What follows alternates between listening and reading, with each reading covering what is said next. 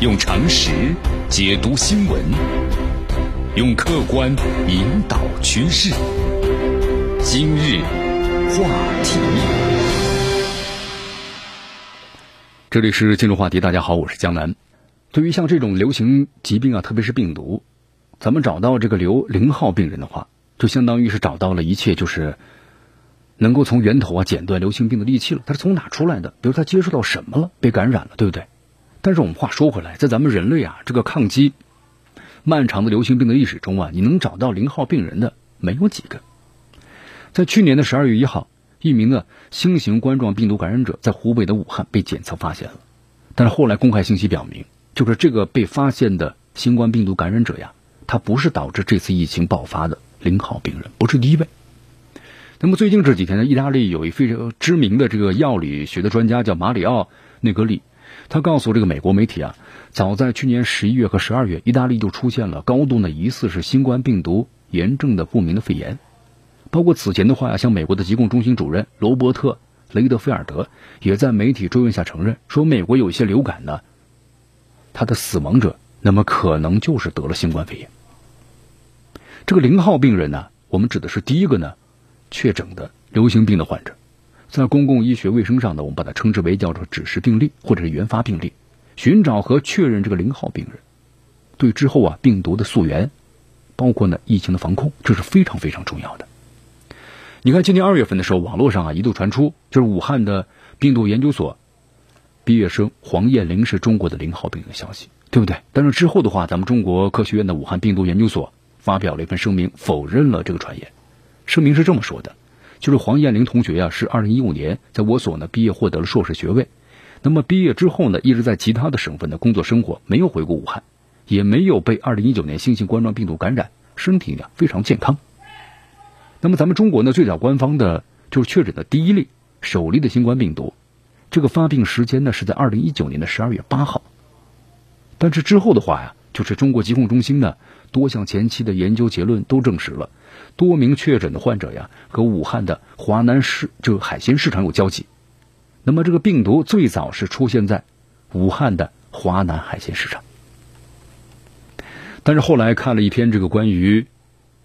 新冠病毒的研究啊，就发现这个结论的话与此是相悖的啊。国际医学期刊的《柳叶刀》在月二十四号呢发表了一项研究，表明这个首例的新冠病毒肺炎的确诊患者呢，在去年十二月一号就发病了。那么这比官方通报的最早发病日期啊提早了七天。那么这项研究呢是由中日医院呼吸和危重症的医学科的主任曹斌，武汉金坛金坛医院的院长呢张定宇等多位临床医学的专家共同参与的。研究证实，咱们中国最早的一例患者呢是一名年过七旬的男子，患有脑梗、老年痴呆，几乎啊是不出门，他呢也没有去过这个华南海鲜市场，而且在最早的四名感染者当中的。有三人没有这个华南市场的暴露史，没有去过，但是怎么也得了呢？对，这给咱们的这个研究啊带来了困惑。在科学杂志的报道中呢，曹炳袒露自己的不确定：华南海鲜市场似乎啊不是病毒的仅有的起源地。就说被感染的人最初的几名当中，他们没有去过华南海鲜市场。说句实话，我们现在还不太清楚这病毒到底是从什么地方来的。那么，意大利呢？作为是目前欧洲新冠肺炎疫情啊最严重的国家，这零号病人呢，至今都是一个谜。在意大利首例确诊的病例啊，是一对来自于中国的武汉的夫妇，两人在一月二十三号抵达意大利之后啊，在罗马接受治疗。不过，虽然病例呢出现在罗马，但意大利的疫情啊没有在罗马发生，而是发生在呢本部的伦巴第大区。你看，这媒体这么说的。伦巴第大区的第一例的确诊病例呢，就是卡萨尔普斯泰尔格伦镇联合利华公司分部的一名研究人员，名字叫做是马蒂亚，今年三十八岁。由于这个米兰当地的医院呢处置呢不得当，所以呢马蒂亚呢是在二月十六号到二十号错失了诊断的机会，并导致呢至三至少是十三名的亲友还有医护人员都被感染了。所以当时这个马蒂亚呢后来就被称为是超级的传播者。这马蒂亚确诊之前呢，他没有到过中国，但是一月底的时候啊，和一名从上海返回意大利的朋友呢一起吃过饭，而其朋友的病毒检测呢结果是阴性。你看他没有携带病毒，那么导致零号病人的线索一下子中断了。虽然这个马蒂亚一度被怀疑是零号病人，但是呢，在伦巴第大区的主席丰纳塔呢是坦言说，非常不幸，那么此前以为是零号病的人，他非呢 零号病人。你看，在之后的话，米兰大学传染病学的教授卢易杰，萨科医院的传染病的这个主任马西莫加里的团队，对意大利患者的病毒样本呢进行了一个基因的测序，那么就发现呢，和一名一月份在德国被感染的患者高度匹配。这家里就说了，这病毒可能是早在一月份经过德国传入意大利的。他说：“我们想象一下吧，一个在慕尼黑被感染的人来到意大利呢，首先出现疫情的地区，在毫无。”症状的情况之下传播了病毒。意大利非常知名的药理学专家马里奥内里格则告诉美国的国家公共广播网，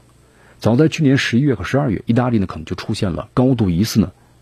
新冠病毒的肺炎的症状啊，就不明的肺炎。那我们再来看一下美国，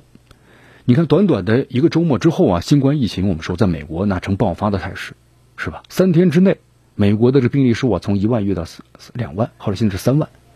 那么，成为全球的病例数已经是排在前三的国家。那么，美国的这个病毒从何而来呢？你看，在这个咱们时间往前推啊，一月二十一号的时候，美国疾控中心啊公布了美国境内第一例新冠病毒的感染的病例。美国境内首个病例是发生在西海岸的华盛顿州的西雅图市的斯诺霍米什县。那么，这个病人呢，曾经到武汉周边呢旅行过，呃，出现症状的时候，通过病理分析，那么确认。就是感染了新冠病毒，那么此外就有人怀疑啊，就自己是美国第一批感染新冠病毒的人之一。那么他是谁呢？就是苹果的联合创始人史蒂夫·沃兹尼亚克。这个沃兹尼亚克呀，在三月二号推上表示，他和妻子珍妮特呢，一月四号从中国返回美国，回来之后呢，珍妮特就出现了严重的咳嗽，可能是美国的零号病人。不过后来经着美国证实呢，惠尼特患上的其实是鼻窦的感染。好，在之后三月十一号的时候，在美国国会呢众议院关于新冠病毒的听证会上，美国疾控中心的主任呢罗伯特·雷德菲尔德呢面对众议员的提问时承认了，就美国呢可能会有一些就是死于流感的病例，其实是死于呢新冠肺炎。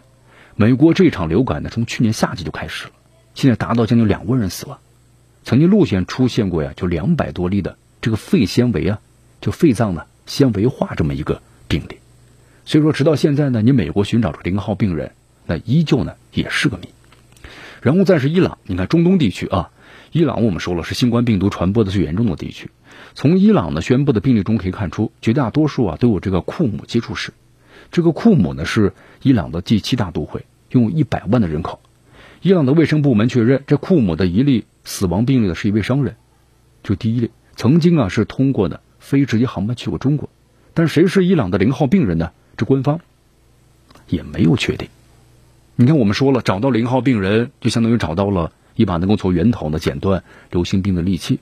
但是现在你要找很难找啊，从历史上来说，也基本上没有找到过的。这零号病人和一号病人的时间线呢，并不等同。那么追溯起来，我们说了像大海捞针一样，是吧？那么另外就追踪这零号病人的证据链呢，很难一锤定音，总会不断不断的推翻，然后再调整。所以说，一直到现在啊，比如说像这个艾滋病、埃博拉、SARS 等等疫情，从没有明确找到严格意义上的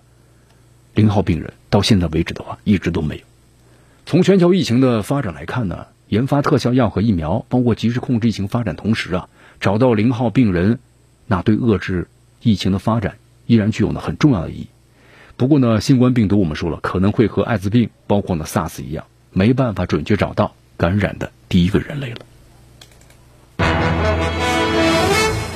用常识解读新闻，用客观引导趋势。今日话题。